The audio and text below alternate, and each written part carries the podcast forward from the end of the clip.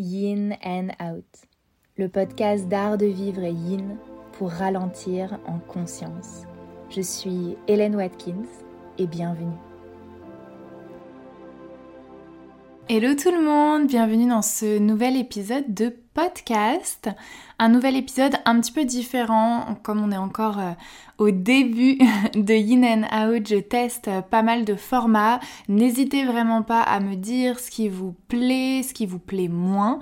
C'est euh, hyper important pour moi d'avoir euh, ces retours que je puisse euh, bah, continuer à faire avancer le podcast dans la bonne direction. Donc voilà, soyez pas gênés de me dire Ah Hélène, j'ai beaucoup aimé cet épisode, par contre celui-là ça m'a un peu moins parlé. Voilà, je sais qu'on n'a pas forcément envie d'envoyer des messages comme ça, mais moi de mon côté c'est vraiment hyper pertinent. Donc si vous aimez euh, le podcast, que vous avez envie de m'aider euh, dans euh, l'avancée de cette nouvelle aventure pour moi, n'hésitez vraiment pas, c'est hyper bienvenu. Donc j'ai posté une question sur Instagram et c'est à partir de ça que je crée cet épisode parce que je voulais vous parler un petit peu des coulisses de la vie de professeur de yoga. Alors attention, petit disclaimer, je ne suis pas du tout business coach, je vais euh, juste donner des conseils par rapport à ma façon de m'organiser et mon expérience, et puis le fait aussi que ça fait bah voilà longtemps maintenant hein, que je suis professeur de yoga, j'arrive bientôt à ma euh, septième année, je suis en train de finir ma sixième année de professeur de yoga à temps plein, et euh, donc je pense que mon expérience peut aider. Après, c'est réel que le monde du yoga a quand même changé. Je pense qu'il y a vraiment eu un avant Covid et un après Covid et que euh, le monde du yoga est devenu un monde un petit peu plus business, euh, voilà, solopreneur. Et euh, voilà, je suis pas du tout là pour critiquer ça. Je pense que à la fois ça a du positif et à la fois ça a peut-être j'ai pas envie de dire du négatif, mais en tout cas euh, des challenges qui euh, viennent avec ça. Donc euh, forcément, hein, comme tout, rien rien n'est jamais parfait. Donc voilà, je vais donc répondre aux grandes problématiques que j'ai reçues suite à ce petit post sur mes stories Instagram. Visiblement, les grands points que vous aviez envie qu'on aborde, c'était les étapes quand on débute en tant que professeur de yoga la rentabilité, comment est-ce qu'on fait pour gagner sa vie en tant que professeur de yoga, l'organisation au quotidien, comment moi je m'organise, euh, et le dernier point dont on va parler, c'est préservation de l'énergie, se former, pratiquer pour soi, etc. Donc c'était vraiment les grands points qui sont euh, revenus euh, avec les messages que j'ai reçus. Donc voilà, j'ai pas mal de choses à vous dire, donc on est parti, on rentre dans le vif du sujet. Les étapes quand on débute. Alors, à mon sens, il faut prendre des bons réflexes dès le début.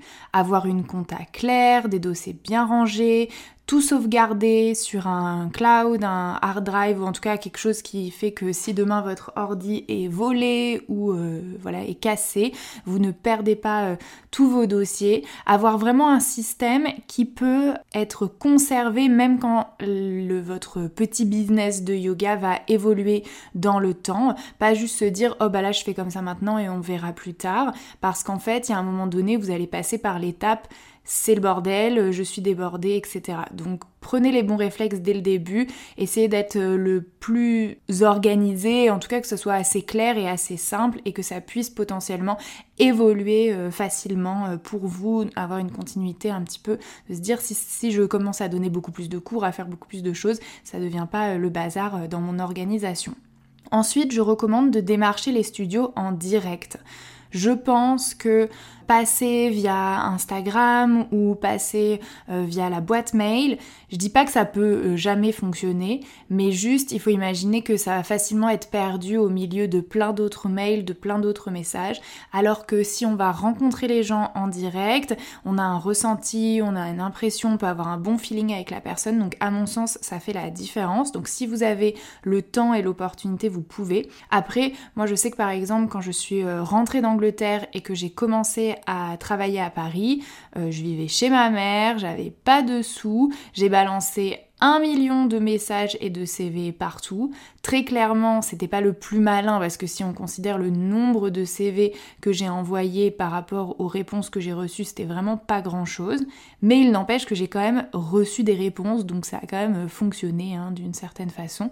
Mais voilà, ça dépend un petit peu de vous. Je pense que vous avez un plus grand pourcentage potentiel de réussite en allant rencontrer les studios en direct plutôt qu'en envoyant euh, un message. Mais après, faut savoir que certains studios, euh, bah, vous n'allez pas facilement tomber sur euh, le manager. Parfois, les studios, c'est un petit peu les profs qui font l'ouverture, la fermeture. Donc parfois, vous êtes aussi obligé de passer via un système en ligne et c'est ok. Je recommande aussi d'avoir un Instagram ou peut-être un autre type de réseaux sociaux euh, qui représentent bien votre enseignement. Alors, souvent on imagine oh là là, faut que je poste plein de trucs, faut que je sois hyper actif sur les réseaux. Je suis pas d'accord avec ça. Par contre, je pense sincèrement que la personne qui envisage de vous embaucher va vous googler, parce que tout le monde google tout le monde maintenant. Et si ce qui ressort, c'est Instagram de vous qui mange des nouilles en vacances, bon, c'est pas hyper pertinent. C'est important de se dire, ok, je veux que quand on me google, quand on recherche des informations sur moi, ce qui ressorte soit cohérent avec ce que j'ai envie de transmettre également dans le monde du yoga. Donc si par exemple vous voulez enseigner du yin yoga et qu'il n'y a que des photos de vous qui font des postures hyper acrobatiques, je sais pas euh, si c'est vraiment très pertinent. Donc essayez de vous dire, ok, si là on me google, là aujourd'hui on me google, est-ce que ce qui ressort va être un plus pour moi, va me mettre euh, en valeur tout simplement? Ensuite, je conseille également de se rendre dispo pour les remplacements et de le dire clairement. C'est-à-dire que quand vous démarchez un studio, bien sûr, vous pouvez dire que vous cherchez des créneaux fixes, mais vous pouvez dire je suis disponible pour un remplacement. Vous pouvez même suggérer un cours test. Ça, ça montre souvent qu'on est assez euh, confiant et sûr de soi, donc c'est plutôt pas mal de dire, bien sûr, je comprends tout à fait que vous ayez envie de tester mon enseignement. Si ça vous plaît, on peut euh, faire un cours test, euh, je me rends disponible ou alors je peux faire un remplacement. Les studios, ils vont vraiment apprécier ça, donc n'hésitez pas à le faire. Et N'hésitez pas aussi à mentionner si vous habitez proche du studio et que vous pouvez prendre des remplacements en dernière minute parce que ça arrive d'avoir des galères. Donc ça, ça peut tout à fait être aussi un point pour vous de dire moi j'habite à 5 minutes à pied, euh, tu m'appelles, je suis dispo, je viens, je suis motivée, euh, voilà. Ensuite, mes autres conseils, donc quand on débute, c'est de créer du lien avec les autres profs. Déjà pour ne pas se sentir seul, parce que professeur de yoga, comme beaucoup euh, de métiers de l'entrepreneuriat, on peut se sentir un petit peu solo, donc c'est important quand même de se créer une communauté et aussi de pouvoir parler de nos problématiques avec des personnes qui les vivent, qui les comprennent et qui peuvent nous donner des conseils. Mais en fait, pour aussi se lancer, ça va être hyper intéressant. Ça va vous permettre d'être au courant potentiellement d'opportunités d'emploi dans un studio, d'ouverture de nouveaux studios, et ça peut aussi vous permettre de bah, avoir plus de cours. Voilà, la copine prof de yoga, elle vous donne des remplacements, vous lui donnez des remplacements également, etc. Moi, je sais que j'ai bossé dans plein de studios euh, grâce à mes copines euh, profs de yoga qui me les ont soit recommandés, euh, enfin voilà. Donc ne négligez pas le relationnel, c'est hyper important. Également, exprimez clairement ce que vous souhaitez. Il faut dire aux gens parce que tout simplement le fait de parler, de dire les choses, ça va permettre aux gens de euh, garder dans leur esprit ce que vous voulez. Je m'exprime plus clairement. Si par exemple moi, un de mes élèves que j'ai formé vient me voir et me dit Hélène, je suis actuellement en train de chercher plus de cours de yin yoga. Sais-tu où je peux prendre des cours de yin yoga? S'il te plaît, si tu as euh, voilà des studios qui viennent te voir en te disant qu'ils cherchent des profs de yin, je veux que tu me recommandes. S'il te plaît, je cherche des cours. Bon, moi peut-être qu'à l'instant T, je vais pas avoir euh, d'idée, je vais être là, bah je sais pas, là tout de suite, j'ai pas d'idée. Mais si en effet, quelques temps plus tard, on me dit Hélène, t'as pas un prof à me recommander, euh, je suis en galère, je dois changer de prof de yin, ma prof euh, déménage à Tombouctou, voilà, j'ai plus de prof. Bah moi, forcément, automatiquement, je vais penser à la personne qui m'a dit ça, on est bien d'accord, par rapport à peut-être d'autres qui eux aussi cherchent des cours mais juste ne me l'ont pas dit. Et donc en fait juste dites dites-le. Allez voir les lieux, dites clairement ce que vous souhaitez et même en fait parlez-en à tout le monde et surtout des gens qui brassent du monde comme les coiffeuses, les esthéticiennes. Faites marcher le bouche à oreille, surtout si par exemple vous avez envie de donner des cours en entreprise. Souvent on se dit bah comment on trouve les entreprises? Bah c'est souvent grâce aux personnes qui travaillent dans les entreprises. Donc communiquez le plus possible et c'est comme ça que les opportunités vont venir à vous. Ayez pas peur vraiment de le verbaliser. Après, je vais vous conseiller également, quand vous débutez toujours, de donner des cours pour se faire la main. Alors, je vous conseille pas d'aller jusqu'à l'épuisement, bien sûr, mais pour moi, en tout cas c'est mon avis personnel là-dessus, je pense que quand on débute, eh ben, il faut aller donner des cours. Voilà, je suis pas convaincue que quand on débute, on peut se faire la main en donnant un cours ou deux cours par semaine. Ça veut pas dire que vous ne pouvez pas donner un cours ou deux cours par semaine si bien sûr vous avez un travail à côté, etc. Il n'y a pas de problème.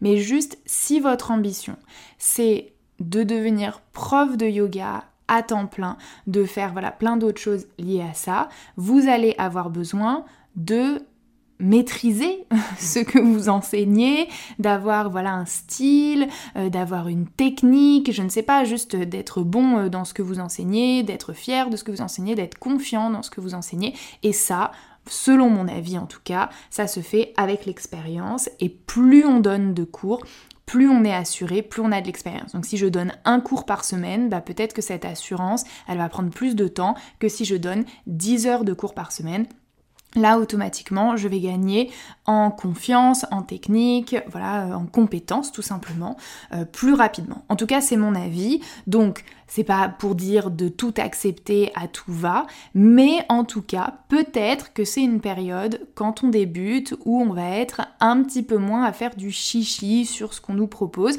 parce que c'est important tout simplement de s'entraîner et de donner des cours pour euh, bah, pratiquer, pratiquer, pratiquer ces techniques d'enseignement.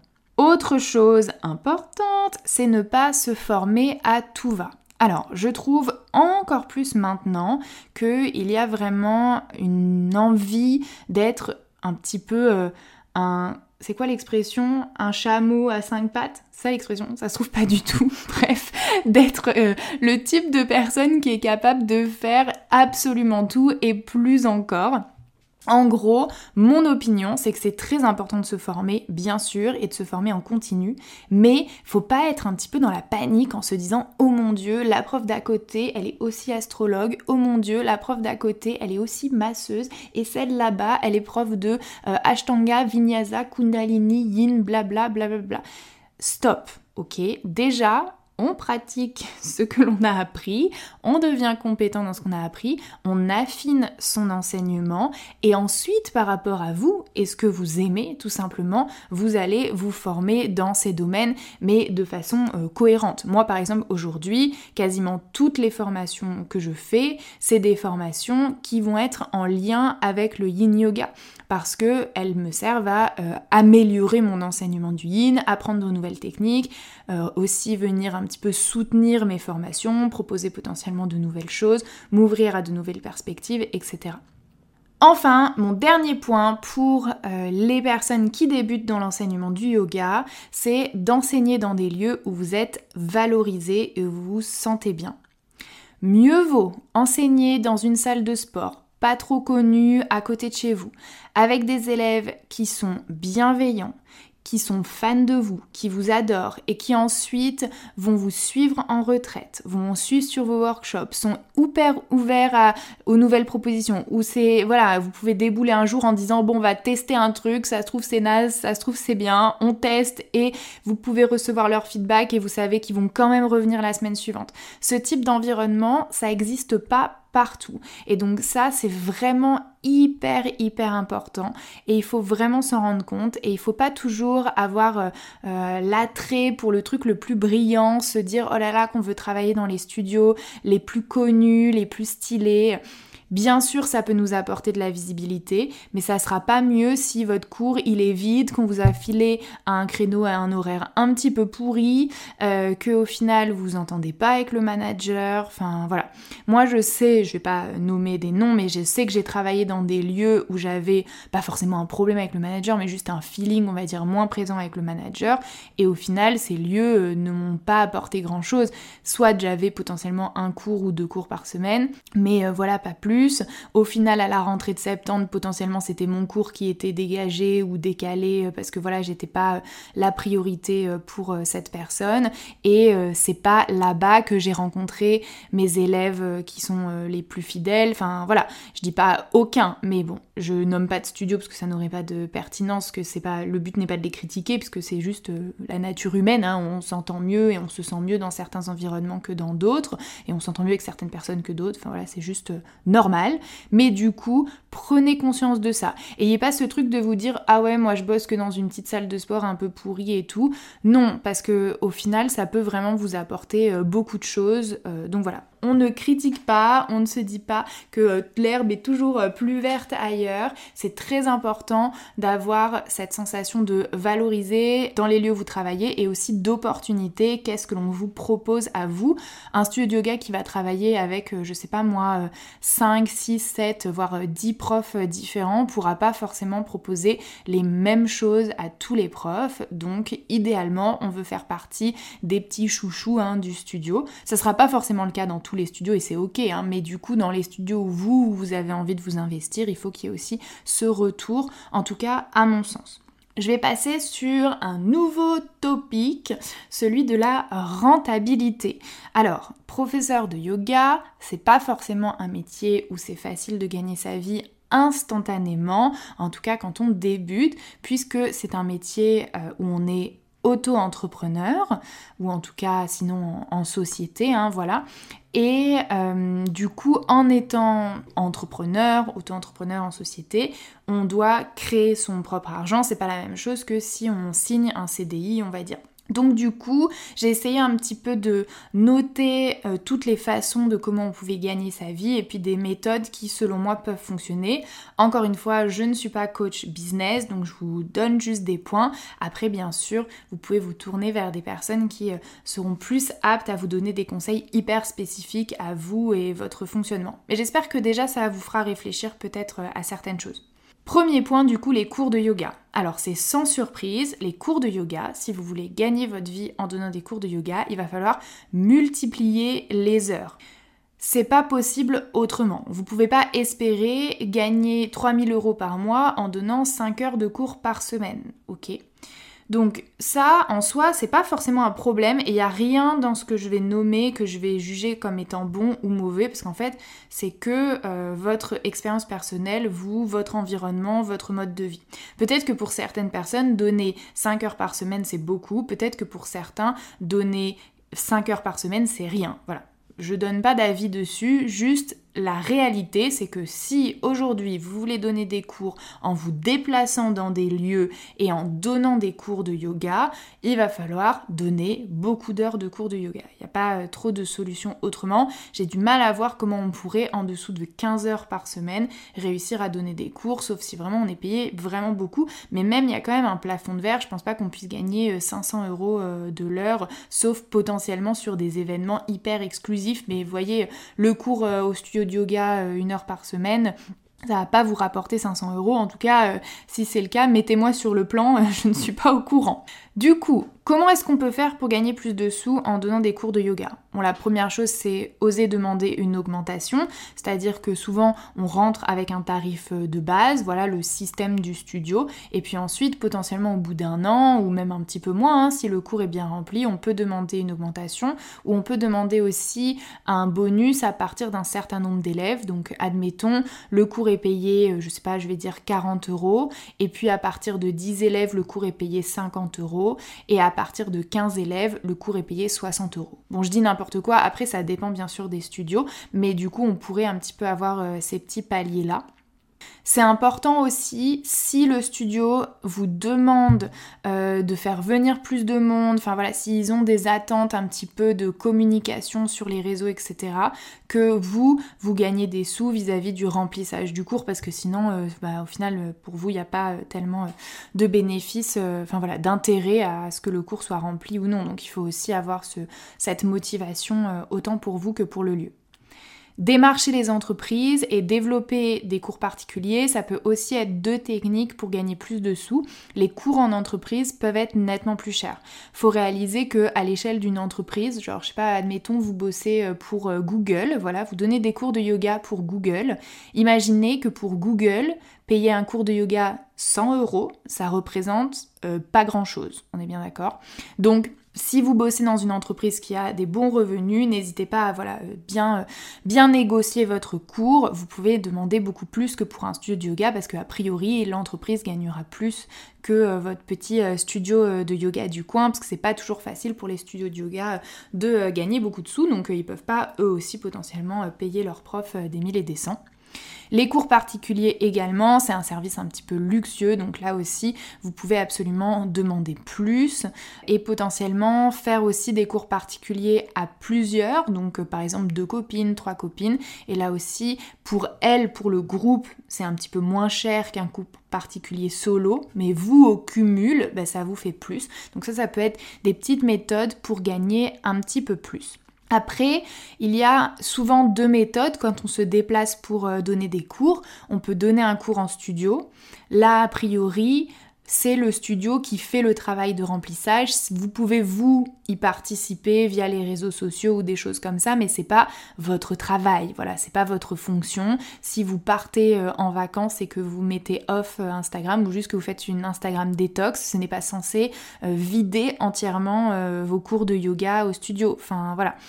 Alors que si vous passez dans un système où vous louez une salle et que c'est vous qui organisez euh, du coup euh, euh, le, les cours, les inscriptions, les choses comme ça, là il y aura beaucoup plus de travail à faire, mais potentiellement vous aurez également plus de sous, mais là ce sera votre travail de remplir le cours. Donc moi à mon sens, il faut réaliser que, bien sûr, les cours en studio, ça peut être fatigant, il hein. faut quand même préparer le cours, faut se déplacer, faut donner le cours. Mais a priori, il devrait en tout cas y avoir que ça à faire. Alors que quand on fait de la location de salle, on met un système en place pour que les gens puissent réserver, payer les cours, etc. Donc ça demande une logistique supplémentaire. La logique pour moi, c'est donc que location de cours, c'est quand même plus de travail. Location de salle, pardon, pour donner des cours, c'est plus de travail. Donc on devrait gagner plus. Les cours en studio, normalement, c'est moins de travail, mais il faut que le studio, du coup, vous apporte des élèves vous acceptez entre guillemets de travailler pour un petit peu moins de sous, voilà, mais en échange, le studio vous donne de la visibilité, vous permet de remplir vos créneaux de votre semaine, etc. Donc après, ça dépend aussi de votre environnement, mais on peut tout à fait faire les deux euh, pour, voilà, potentiellement bénéficier parfois du confort de ne pas avoir grand chose à faire au final en termes d'organisation euh, pour le remplissage, etc. Et de l'autre fois, eh bien, euh, euh, se dire je le fais, mais c'est pour gagner plus. Après, bien sûr, quand on loue une salle, bah, il y a plus de risques. Normalement, le studio, il est censé ça négocier bien, hein. vous prévenir à l'avance s'il n'y a pas suffisamment d'élèves et si le cours est annulé en dernière minute, genre si par exemple vous pointez et les élèves sont pas venus et il n'y a personne, vous êtes censé être quand même payé.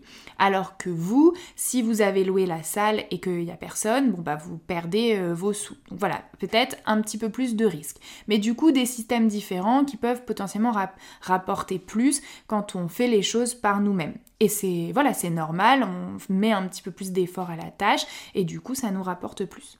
Après, bien sûr, il y a le en ligne qui a explosé depuis le Covid. Là aussi, ça demande une organisation supplémentaire, puisqu'il faut voilà, gérer les inscriptions en ligne, etc. C'est pas forcément compliqué, honnêtement, faut juste euh, voilà, savoir comment faire, mais ça nécessite pas forcément euh, un travail colossal et euh, beaucoup euh, de, techniques. Il faut juste pouvoir avoir un environnement calme chez soi. Et puis ça permet aussi d'avoir quand même pas mal de liberté. On peut euh, travailler de presque n'importe où, donc ça c'est chouette.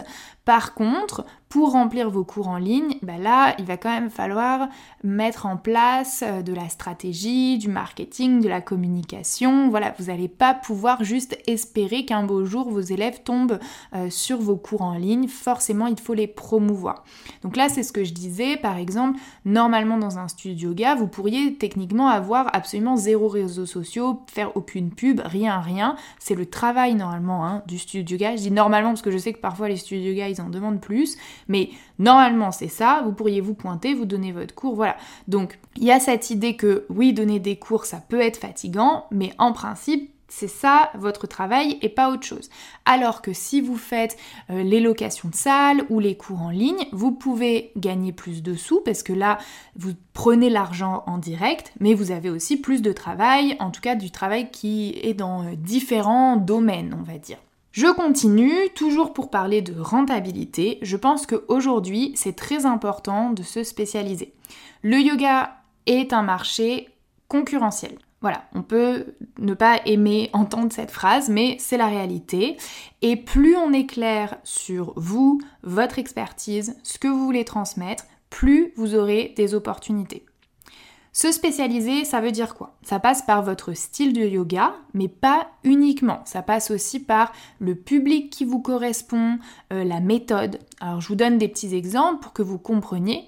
Par exemple, si on est spécialisé en vinyasa, Bon bah c'est pas la même chose. Si on est spécialisé en vinyasa pour les débutants, que l'on enseigne plutôt à un public non initié dans des lieux comme par exemple des salles de sport ou en ligne, ou si on est un prof spécialisé en vinyasa pour les personnes stressées et que l'on enseigne principalement en entreprise, ou encore si on est un prof spécialisé en vinyasa pour les personnes qui sont peut-être même déjà formées au yoga ou en tout cas qui sont des pratiquants avancés et que l'on enseigne principalement des postures hyper euh, difficiles, arm balance, inversion, voilà des choses très techniques et un peu acrobatiques. Pourtant, dans les trois cas, on est spécialisé en vinyasa. Donc il faut réaliser que le plus on est clair, le plus vous aurez d'opportunités. Et ça, c'est parfois quelque chose, on pense l'inverse. On se dit, bah non, parce que ça va me fermer des portes. Mais c'est totalement l'inverse. Je vais vous donner mon cas.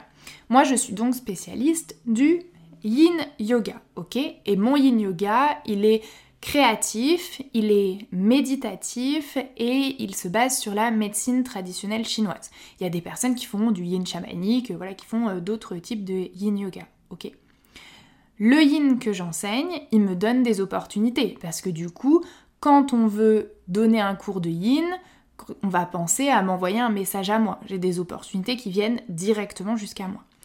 Et en plus de ça, une fois que je suis implantée dans le studio et que les élèves m'aiment bien parce que j'ai enseigné le style de yoga que moi je préfère et où je suis la plus compétente, et eh bien souvent on va me donner d'autres opportunités d'enseigner du vinyasa, d'autres choses, et les gens vont aussi apprécier ces autres cours.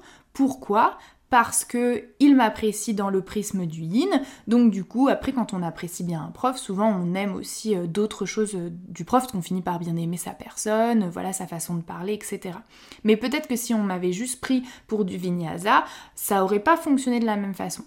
Aussi, imaginez si vous avez une problématique. Admettons, vous êtes enceinte. Bon bah, vous aurez tendance à taper sur Google yoga pour les femmes enceintes. Vous n'allez pas chercher juste yoga. Vous avez mal au dos, vous allez taper yoga pour les maux de dos. Donc plus vous êtes spécialisé, plus vous allez attirer déjà des opportunités et ensuite des gens qui correspondent à ce que vous, vous aimez euh, enseigner. Donc je vous dis pas de vous spécialiser dans n'importe quoi, je vous dis bien sûr de choisir ce qui vous convient en termes de spécialisation et qui va donc à la fois vous réjouir, super, j'enseigne ce que je préfère et aussi attirer plus d'opportunités vers vous. Ensuite, peut-être quelque chose qui va pas vous plaire, mais à mon sens, pour être rentable, il faut faire des prévisions, des bilans, il faut compter. Alors, j'ai horreur de compter, donc si vous détestez compter, c'est possible, d'accord, mais il faut en tout cas mettre les chiffres devant les yeux, faire des tableaux et en fait arrêter de faire des prévisions et des trucs un petit peu au doigt mouillé, prendre des décisions quand on est dans un mood panique, peur du manque, tout ça. Il faut vraiment prendre le temps de voir ce qui a fonctionné, ce qui n'a pas fonctionné en regardant les chiffres parce que parfois on a euh, des impressions et des sensations qui nous trompent. Je vous donne un exemple. Si par exemple on se dit euh, je ne peux pas du tout enlever mon cours du dimanche soir. Pourtant mon cours du dimanche soir, il me fatigue, euh, il est super loin de chez moi, voilà, mais on se dit c'est pas possible ce cours, si je l'enlève, je gagne pas assez de sous. Alors que peut-être, si on met les chiffres à plat, on se rend compte que si on faisait un workshop par mois sur ce même créneau du dimanche soir, on pourrait gagner en une fois ce que l'on gagne sur euh, tous les cours du mois. Donc en fait, mon propos, c'est de vous dire, ok, est-ce que si je mets à plat vraiment mes chiffres et que j'observe un petit peu, et pas juste en termes de ressenti, d'obligation, mais que vraiment on met les choses à plat, Qu'est-ce qu'on peut se dire Ça, je peux supprimer, je peux remplacer autrement et peut-être prendre des décisions qui vont vous permettre à la fois déjà de vous libérer du temps, d'être plus à l'aise avec vos plannings, avec les choses que vous mettez en place, mais aussi de euh, prévoir des choses dans le futur. Donc se dire, bah tiens, euh, au final, là je vais mettre deux workshops pour le mois prochain, je pense que ça va me permettre de gagner des sous. Et après on fait des tests, hein, bien sûr, c'est pas forcément euh, un succès du premier coup, on essaye, mais en tout cas, voilà, faites des prévisions, des bilans et comptez. Donc là, pour le mois ou pour les trois mois, voilà les projets. Ok, je reprends les trois mois passés, voilà ce qui a marché, ce qui n'a pas marché. Vraiment, mettez les choses à plat, ça va vous changer la vie. Acceptez également que c'est un processus. On ne peut pas remplir ça le comble toutes les semaines dès le début. Ok Et surtout quand on débute, c'est le plus dur. Donc vous vous lancez dans quelque chose, faites-vous confiance. Moi j'ai un mantra qui est vraiment euh, mon mantra qui est écrit absolument partout et qui m'encourage dans les moments de doute. C'est donc un mantra en anglais, Don't dig up in doubt what you planted in faith. Donc ne va pas déterrer dans le doute ce que tu as planté dans la foi. C'est vraiment cette idée de j'ai fait confiance à quelque chose, je vais au bout du truc, ok, je teste pas un petit peu et ensuite j'abandonne parce que ça n'a pas été un succès instantanément. Ce que vous aimez et ce que vous voulez, ce n'est pas forcément la même chose que vos élèves. Apprenez à les questionner en direct, mais aussi à prendre pour réponse la façon dont ils dépensent leur argent. Vous connaissez l'expression on vote avec ses dollars. Si par exemple vous avez programmé une retraite de yoga, elle se remplit pas. Vous demandez à vos élèves, ils vous disent ah oui la date, nanana, ça me va pas. Ok très bien. Vous changez la date et elle ne se remplit toujours pas.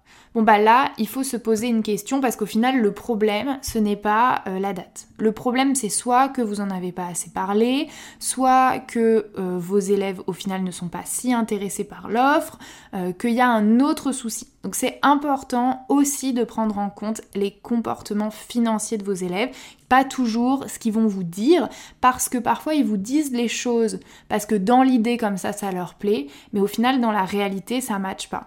Ils peuvent vous dire Ah oui, oui, absolument, un cours euh, à 7h le matin, euh, trop bien. Et puis ils font snooze à chaque fois euh, quand le réveil y sonne, parce qu'au final c'est trop tôt. Donc il faut pas trop faire confiance à tout ce qu'ils vous racontent, il faut aussi prendre les comportements, que ce soit les comportements concrets et les comportements financiers. Prenez conscience de la valeur de l'argent, mais aussi de la valeur de votre temps.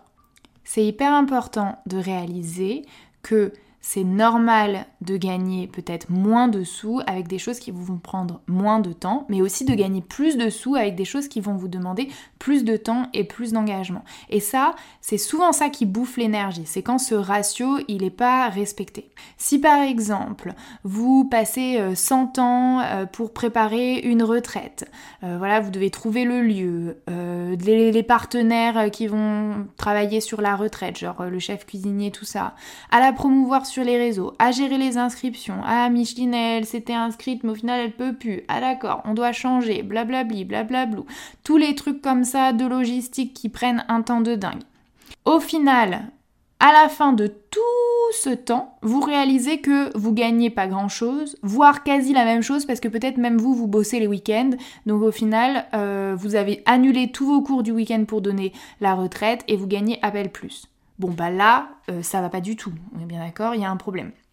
il faut que si vous mettez longtemps à vendre votre retraite, que ça vous donne beaucoup d'énergie, ça vous rapporte aussi beaucoup plus de sous. À l'inverse de votre cours de yoga qui est à deux rues, où là vous vous pointez, le cours est rempli, vous avez rien à faire, vous rentrez chez vous, hop, c'est ok, que ça, ça vous rapporte moins de sous. Et ça, c'est hyper important de réaliser ça pour pas euh, disperser son énergie dans les mauvaises directions. Dans mon cas, par exemple, moi, j'ai un petit peu euh, deux fonctionnements, on va dire, dans mon petit business de yoga. Je fais mes formations toute seule. Ça, c'est moi qui fais tout ok, je travaille avec Thibaut, mais Thibaut, il ne gère pas euh, les mails, il gère pas les inscriptions, il gère rien de tout ça, ok? Il m'aide sur plein de choses, il est absolument merveilleux, mais en tout cas, toute l'orga, c'est moi qui fais, toute la promo, c'est moi qui fais, ça me prend un temps de dingue, c'est vraiment ce qui me demande le plus d'énergie dans mon travail, mais c'est aussi ce qui me rapporte le plus de sous. Aujourd'hui, si tout s'écroule mais que les formations restent, ça va encore. Alors qu'à l'inverse, si les formations s'écroulent, euh, ça va pas du tout, c'est la panique. À l'inverse, je donne des retraites de yoga et là je travaille avec Namastrip. Namastrip c'est une agence de voyage qui m'embauche. Probablement, je ne sais pas parce qu'en vérité ça fait des années que je n'ai pas organisé de retraite de yoga par moi-même, mais probablement que si j'organisais la retraite de yoga par moi-même, je gagnerais plus de sous. Seulement je devrais aussi dépenser beaucoup plus de temps. Donc aujourd'hui, moi, par rapport à mon organisation personnelle, je choisis de mettre de l'énergie dans mes formations et d'accepter que c'est ça qui me demande le plus de travail, le plus de temps, le plus d'énergie, mais qui me rapporte aussi le plus de sous, et de mettre moins d'énergie dans les retraites parce que bah, j'ai pas à gérer l'organisation, euh, elles font la promotion, elles font déjà plein plein de choses. Voilà, moi je partage un petit peu bien sûr, mais vraiment le pourcentage de ce que je fais est tout petit par rapport à ce qu'elles, elles font pour promouvoir le séjour, c'est elles qui trouvent le lieu, c'est elles qui font vraiment euh, le plus gros du travail. Moi, bien sûr, je fais la retraite, hein, ça, ça me prend de l'énergie, mais il n'y a pas tout ce travail de préparation en amont. Et du coup, bah, c'est normal aussi que s'il n'y a pas tout ce travail, je euh, prends moins de sous euh, sur ce type de format. Et donc j'ai choisi de fonctionner comme ça par rapport à la dispense de mon énergie, parce que je ne peux pas tout faire. Mais du coup, il faut être clair avec ça. Si par exemple je mettais énormément d'énergie dans mes formations et que je gagnais pas de sous, bah, ça n'aurait aucun sens. Donc voilà, il faut être clair avec ça pour votre rentabilité et se demander s'il n'y a pas des ajustements qu'il faut faire. Pour se développer, qu'est-ce qu'on peut faire? Alors, j'ai un peu listé toutes les possibilités. On peut donner beaucoup de cours. Donc, comme j'ai dit, la multiplication des cours. Ça, il y a plein de personnes qui disent c'est pas durable dans le temps, c'est pas possible et tout. Moi, je vais pas vous dire ça. Euh, chacun euh, fait ce qu'il veut, chacun a l'endurance qu'il veut, ok Chacun fait comme il veut. Peut-être que vous donnez 20 euh, heures de cours par semaine, ça vous convient très bien et il n'y a pas de problème avec ça. Moi, pendant des années, j'ai donné 15 à 20 heures de cours par semaine et je sais qu'on me disait tout le temps oh, mais comment tu fais? Et je disais bah moi J'aime manger, j'aime j'aime payer mon loyer, j'aime bien avoir l'électricité, l'eau chaude chez moi, donc euh, je donne mes cours, euh, voilà, je me demande pas comment je fais. Et honnêtement, euh, je le vivais pas mal quoi. Je savais que c'était quand même beaucoup, mais mais je le vivais pas mal du tout. Peut-être que vous, c'est pas du tout le cas, vous donnez 10 heures par semaine et vous êtes déjà claqué. Bon bah dans ce cas-là, on se dit ça ça va pas être le format qui va fonctionner pour moi. On peut également faire des retraites de yoga. On peut faire du yoga en ligne, on peut faire de l'influence, donc euh, être influenceuse yoga, hein, malgré tout je l'ai mis dedans parce que ça existe. On peut faire des formations de yoga, on peut ouvrir son studio, on peut faire des workshops réguliers. Donc si on liste, il y a peut-être même d'autres choses que j'ai oubliées. Si on liste tout ça, il faudrait en fait se dire bah qu'est-ce qui me plaît, qu'est-ce qui me convient et qu'est-ce qui me convient pas. Donc si je parle de moi, par exemple, aujourd'hui, moi j'ai choisi de euh, ne pas donner énormément de cours par semaine, mais c'est quelque chose que j'adore faire, donner des cours de yoga, donc je me verrai pas du tout arrêter. Donc moi actuellement, je pense que sur mon planning, je dois avoir 6 heures de cours par semaine, quelque chose comme ça, avec sûrement des semaines où il y a un petit peu plus et peut-être même des semaines où il y a un petit peu moins, ça peut varier. Mais voilà, on va dire en moyenne, je tourne à 6 heures de cours par semaine. Pour moi, c'est très peu hein, si on considère euh, le rythme que j'avais avant et euh, ça me convient très bien et je me verrai pas du tout euh, donner juste un ou deux cours. Donc moi, c'est ce qui me plaît. Retraite de yoga, comme j'ai dit, moi je travaille avec Namastrip, j'ai aucune envie de lancer mes propres retraites de yoga parce que ça me convient par rapport à euh, l'énergie que je mets en place. Si demain je faisais mes propres retraites de yoga, que j'arrêtais la collaboration avec Namastrip, j'en donnerais pas du tout autant et ça me plaît d'en donner beaucoup sans avoir forcément à euh, créer toute l'organisation. Le yoga en ligne, c'est quelque chose que j'adore, mais j'ai du mal à être régulière à proposer un cours toutes les semaines, tout simplement parce que j'ai tout le temps une retraite, une formation, voilà des choses. Et donc moi j'ai mis en place des programmes, c'est ça qui me convient. Je m'y dédie pendant un temps où je sais que je suis euh, disponible et j'adore aussi euh, creuser des thèmes en profondeur. Donc par rapport à ma personnalité, c'est super. L'influence, moi j'utilise quand même beaucoup euh, Instagram, c'est un réseau que j'aime beaucoup, mais je fais pas du tout d'influence.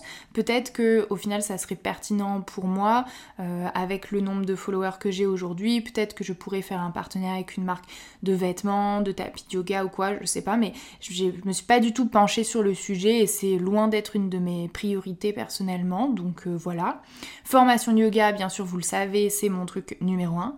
Ouverture de studio, là on n'est pas du tout sur quelque chose que moi je désire parce que une de mes euh, vraies valeurs profondes, quelque chose vraiment qui est intrinsèque à ma personnalité, c'est ce besoin de flexibilité, de liberté et j'ai la sensation qu'avec un studio je vais perdre ça donc euh, je n'en ai pas l'envie.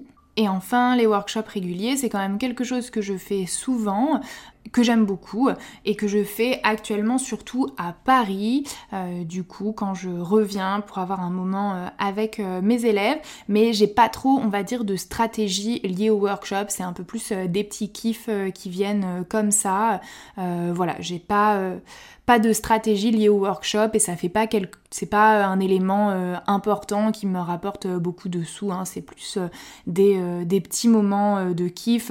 Au final, quand je remonte à Paris un et que je fais un workshop, euh, ça couvre pas ou à peine euh, mes billets de train quoi. Donc on n'est pas sur euh, une réflexion pour me faire des sous, c'est plus du kiff parce que moi j'adore vraiment enseigner donc c'est toujours des moments de plaisir. Donc voilà un petit peu les possibilités, à vous de vous demander hein, tout simplement qu'est-ce qui, qu'est-ce qui me convient. On peut pas tout faire et engagez-vous pour de vrai dans quelque chose plutôt que de faire une multitude de trucs à moitié. Et enfin, mon dernier point, toujours pour la rentabilité, c'est de communiquer. Encore et encore. Que ça soit via les réseaux sociaux, que ça soit en direct avec vos élèves, que ça soit via une newsletter, faut réaliser que tout le monde, vous, moi compris, on est bombardé d'informations en permanence.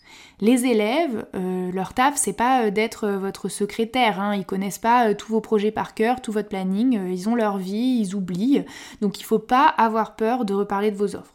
On a souvent peur de saouler les gens. En fait, on saoule les gens si on répète toujours la même chose de la même façon. Donc pensez à comment vous pourriez parler de votre offre peut-être de façon différente. Donc si par exemple je veux vendre une retraite de yoga, bon bah peut-être une fois je parle du lieu, une fois je parle du programme, une fois je parle du chef cuisinier qui va nous accompagner. Enfin voilà, il y a différentes façons euh, d'aborder la thématique.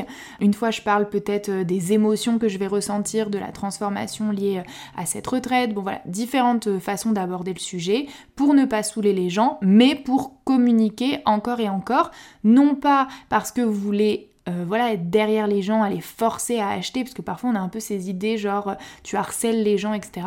Mais juste parce que la réalité, c'est que si vous en parlez une fois, ah oui, j'ai fait un post Instagram, mais franchement, vas-y, c'est quoi mon dernier post Instagram? Là, comme ça, là, tout de suite, c'est quoi mon dernier post Instagram? Enfin, je veux dire, on sait pas quoi, on, on connaît pas euh, tous les trucs de tout le monde, on se rappelle pas, il y a trop d'informations. Donc faut vraiment pas avoir peur parce que juste les gens ont zappé et même ils vont être contents les gens qui sont intéressés, ils vont être là ah oui c'est vrai la retraite j'avais oublié tac je m'inscris. Et puis après tout le monde a des comportements aussi euh, d'achat différents. Moi par exemple je ne suis pas du tout la personne qui va voir un truc et acheter instantanément j'ai besoin de le revoir plusieurs fois. Même si je suis au final quasiment sûre que je vais acheter le truc, il y a très très peu de chances que j'achète instantanément. Je suis souvent la personne qui va acheter par exemple en dernière minute ou ce genre de choses. Donc voilà, n'ayez pas peur de répéter les trucs pour que vos élèves n'oublient pas. On continue avec l'organisation. Alors, Je suis désolée de dire ça, mais vous organisez quand vous êtes un solopreneur, un prof de yoga, vous en avez pas le choix. En fait, ça va vraiment être essentiel. Si vous avez zéro organisation, déjà euh, vous allez vous paumer dans vos factures, dans tous vos systèmes et tout, et ensuite vous n'allez pas réussir à euh, créer un petit peu cette vision à long terme de comment évoluer dans votre petit business de yoga ou grand business de yoga moi je dis toujours euh, mon petit business de yoga, mais au final, euh, voilà, votre, très grand, euh, votre très grande entreprise de yoga. Donc, déjà, je vais vous dire un petit peu les outils que moi j'utilise. Je sais pas si c'est les meilleurs, hein, je dis juste que moi, c'est ceux dont je me sers. Donc j'utilise Canva Pro pour Instagram. Je prends la version payante, ça existe aussi en version gratuite. J'utilise Trello pour ma to-do list personnelle. J'utilise euh, la version gratuite. Je ne sais même pas si c'est payant, peut-être doit y avoir une version payante. J'utilise Notion pour mon organisation avec mon assistante et avec Eva, avec qui je travaille sur l'école du subtil en version gratuite. Je reviendrai sur le sujet de mon assistante un petit peu plus tard.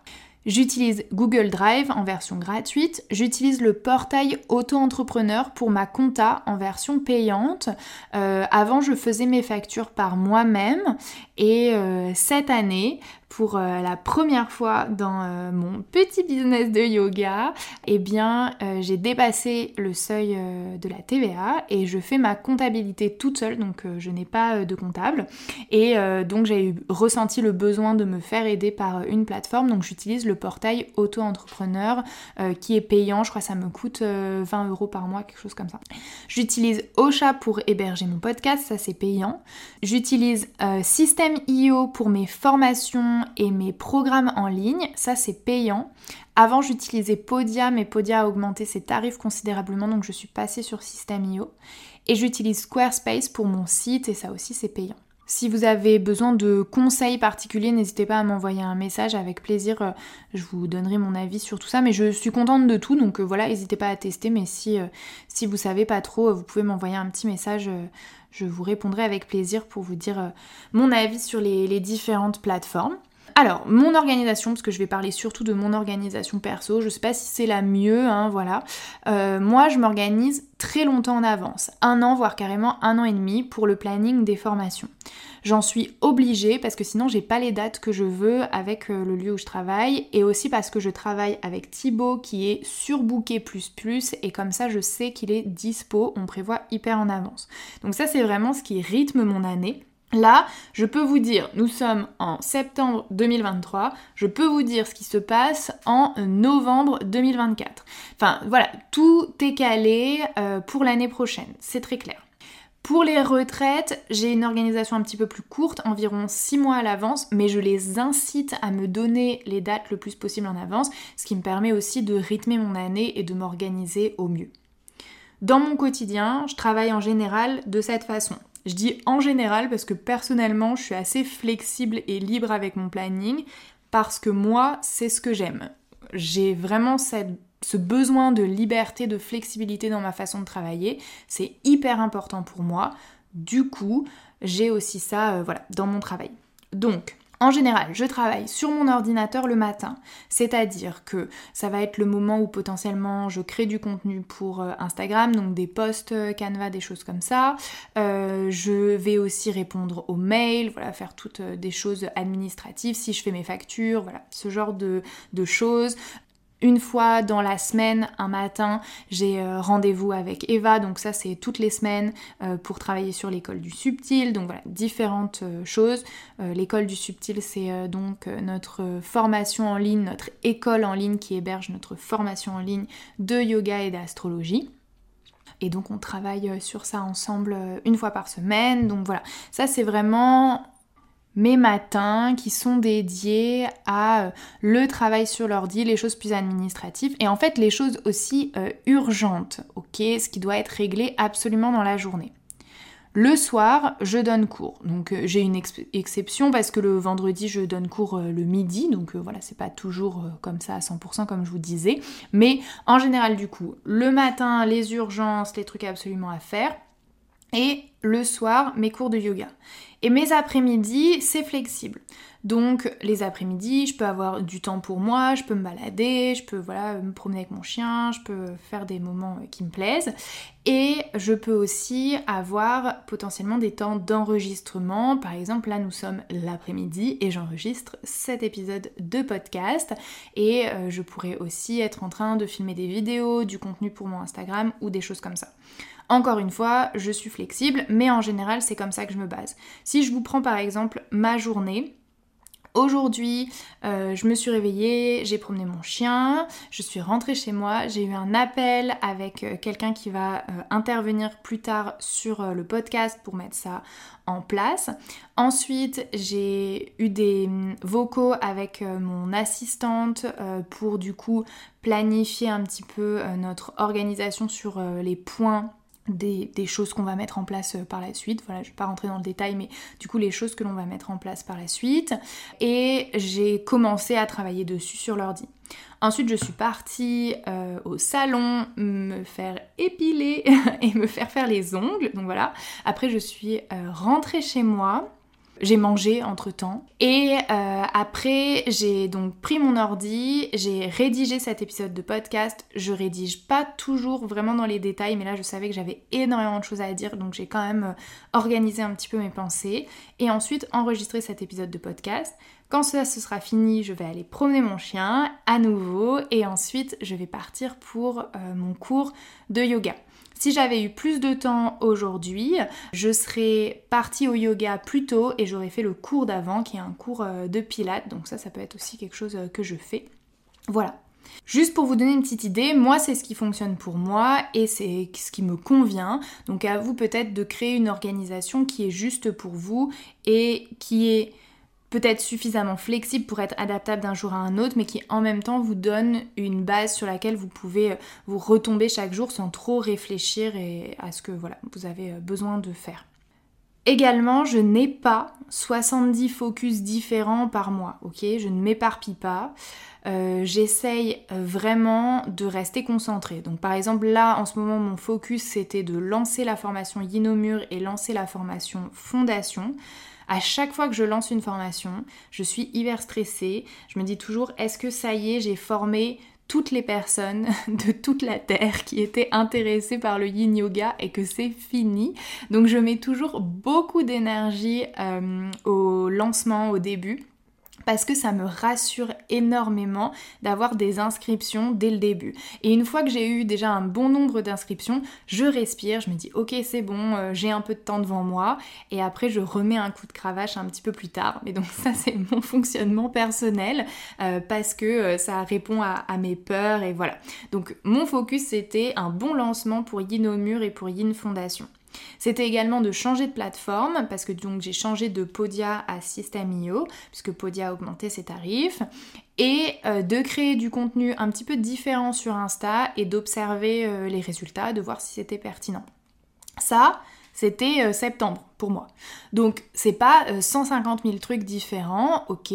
Je savais aussi que en septembre j'aurais une retraite de yoga, voilà, il y avait des choses, hein, bien sûr, j'ai mes cours, j'ai toutes les choses euh, habituelles, mais ça c'était mes focus, j'en avais pas 150 000. Je choisis aussi aujourd'hui de ne pas disperser mon énergie dans des choses qui ne vont pas vraiment euh, nourrir ce qui me rapporte le plus de sous et ce qui me fait le plus plaisir également. Je vous donne un exemple. Aujourd'hui, je refuse les cours particuliers qui sont réguliers. Donc si quelqu'un veut un cours particulier euh, sur une occasion particulière, voilà, euh, je sais pas, tel jour vous voulez un cours particulier, je suis dispo, je dis oui, pas de problème. Mais par contre, quelqu'un qui veut un cours particulier sur le long terme, régulier chaque semaine ou même plusieurs fois par semaine, aujourd'hui je refuse. Pourquoi? Parce que je ne souhaite pas multiplier les cours, ça ne fait plus partie des choses que j'ai envie de faire.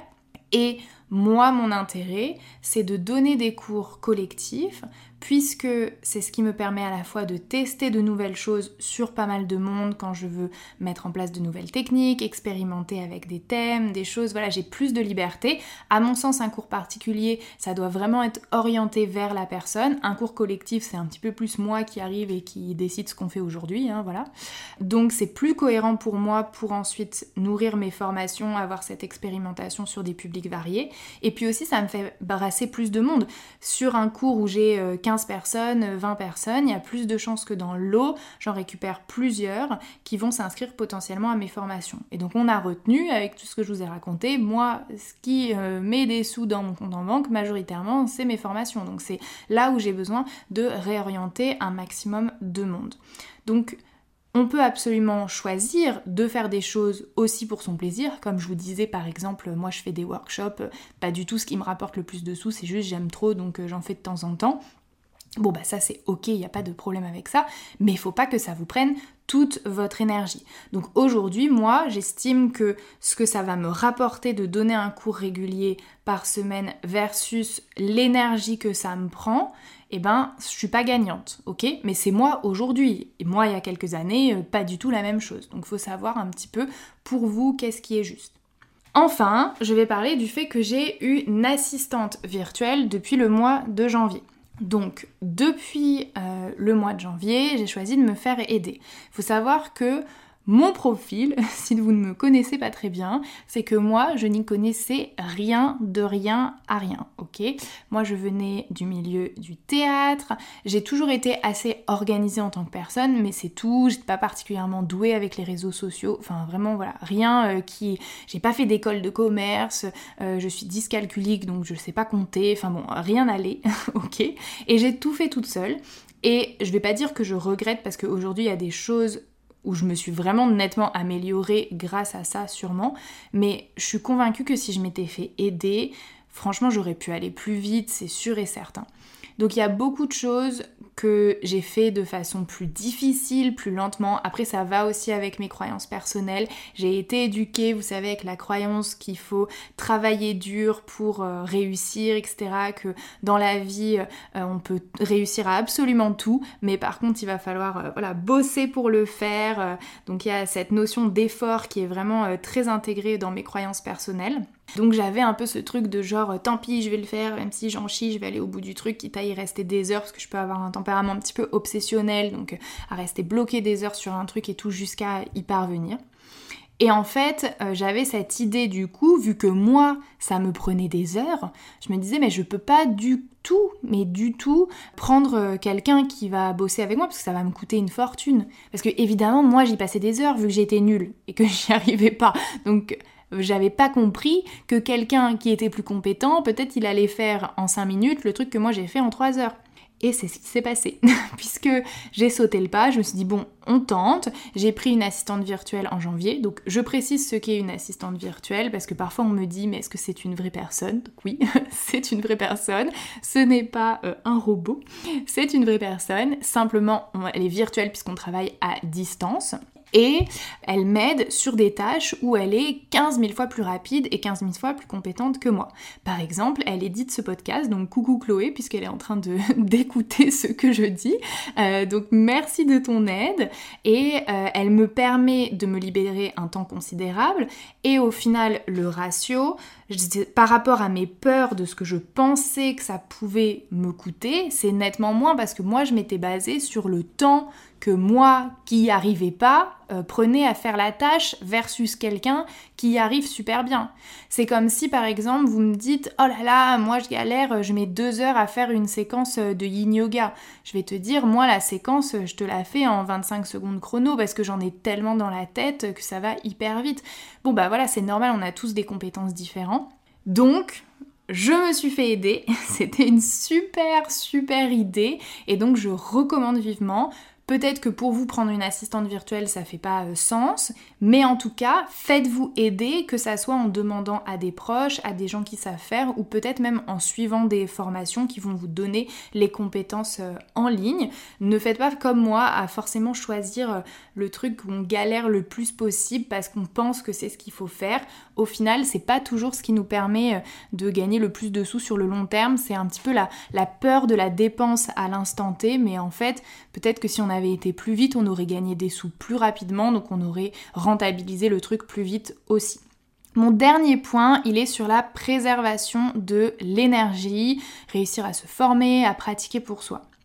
Alors déjà, je vais aborder le fait que préserver son énergie, c'est pas forcément la même chose pour tout le monde.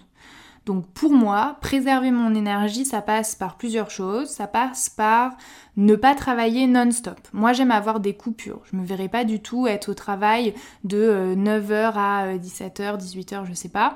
Ça me convient pas. J'ai besoin d'avoir un moment où je bosse, un moment où je fais autre chose, voilà.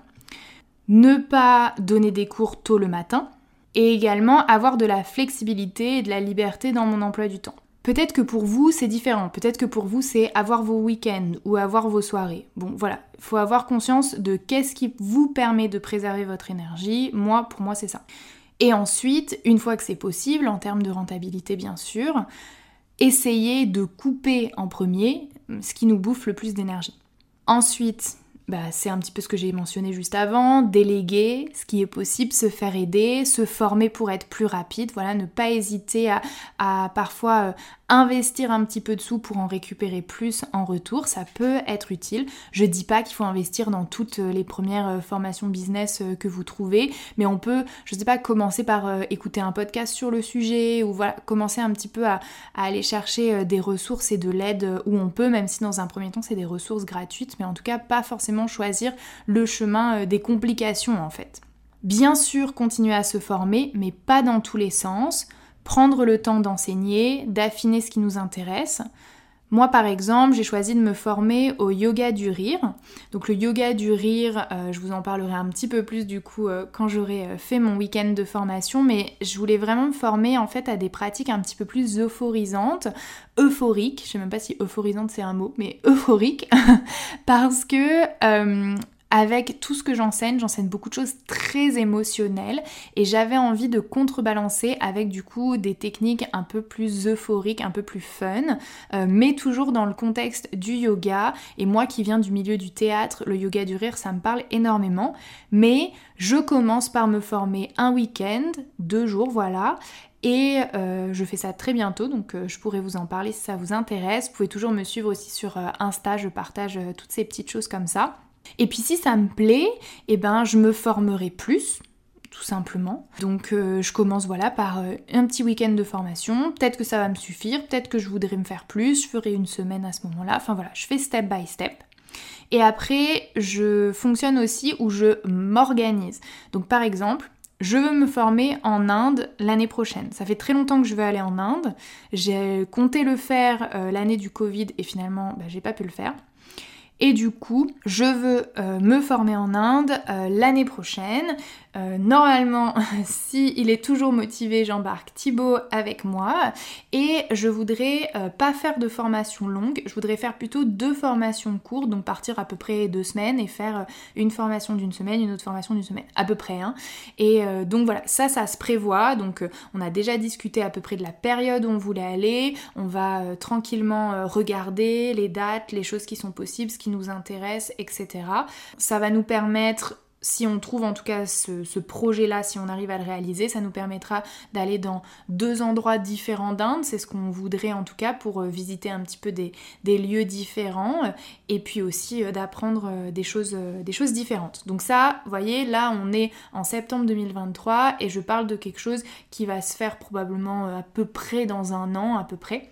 Et euh, donc du coup c'est quelque chose qui est très anticipé parce que, en tout cas pour moi dans mon cas, quand les choses sont laissées en dernière minute, elles ont tendance à passer après euh, le travail et donc ça me permet en fait de le caler dans mon planning comme vraiment une priorité. Et enfin, pour les pratiques de yoga, euh, moi je pratique principalement le vinyasa en ligne avec Eva ou avec euh, Thibaut et Karine quand je suis euh, à Paris. Pour le yin yoga, qui est d'ailleurs la pratique que je fais le plus, c'est chez moi en ligne. C'est très rare que je fasse du yin en salle. Et c'est soit en ligne avec la plateforme Namastrip généralement, ou sinon même en solo. J'aime aussi le Kundalini. Alors je prends des cours assez occasionnels, c'est pas très régulier, mais là du coup je me déplace pour prendre euh, des cours.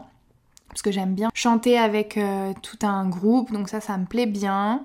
Euh, et aujourd'hui, ça fait quand même un peu plus de 10 ans maintenant que je fais du yoga et donc bientôt 7 ans que je suis prof et euh, donc j'ai besoin de faire d'autres choses que du yoga. J'en suis à un stade où j'ai vraiment besoin de me déconnecter et de ne pas faire que du yoga.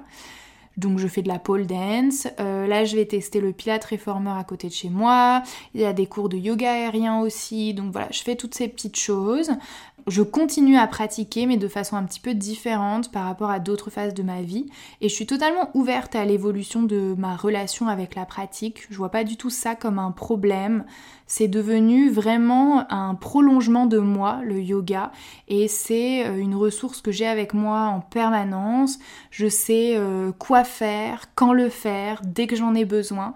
Et donc je n'ai pas peur euh, de délester le yoga, parce que le yoga est vraiment devenu voilà une partie de moi-même et en tout cas c'est comme ça que moi je le vois et donc si je pratique pas euh, du vinyasa euh, euh, tous les jours de la semaine ou presque comme j'ai pu faire à certaines périodes de ma vie j'ai pas l'impression de perdre le yoga parce que je sais que voilà instantanément Là, cet épisode de podcast était très long. Je suis restée très longtemps sur ma chaise.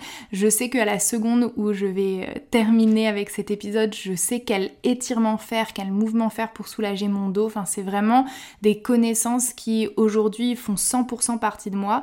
Donc le yoga, c'est peut-être un peu moins me déplacer et faire une heure de cours, mais c'est au final dans plein d'autres aspects euh, de moi et euh, je suis totalement partante pour ça et je pense que c'est important aussi de, de déconnecter et de faire d'autres choses. Après, comme j'ai dit, euh, c'est des phases. Il y aura peut-être des phases où je ferai euh, de nouveau beaucoup plus de vinyasa. Euh, voilà, je, suis open à tout ça. Aujourd'hui, c'est vraiment le yin que je pratique de façon très régulière, plusieurs fois par semaine. mais pour le reste, c'est du ponctuel. En ce moment, je suis le programme en ligne de vinyasa de Eva. Voilà, je fais des, choses comme ça, mais c'est très fluctuant. Il y a des fois, je fais pas du tout de vinyasa, je fais complètement autre chose. Et je le vis très bien. Je pense que c'est ok de pas se flageller avec tout ça, tant qu'on garde sa connexion euh, avec la pratique euh, en tout cas. Voilà, un épisode extra long, ça fait une heure euh, que je parle. J'espère en tout cas qu'il y avait des choses pertinentes. De toute façon, je savais que ça serait hyper, hyper long, que j'aurais plein de trucs à vous dire. Merci d'avoir écouté jusque-là. Si vous avez d'autres questions, n'hésitez pas à m'envoyer des messages. Euh, si c'est des petites questions, je vous répondrai individuellement. Et puis si jamais euh, j'en ai vraiment beaucoup qui arrivent, je pourrai refaire un épisode sur ce sujet. Merci de m'avoir écouté. Je vous dis à très bientôt sur le podcast. Merci d'avoir écouté cet épisode. S'il t'a plu, tu peux partager ton avis sur ton application d'écoute préférée et je te dis à très vite pour un nouvel épisode de Yin and Out.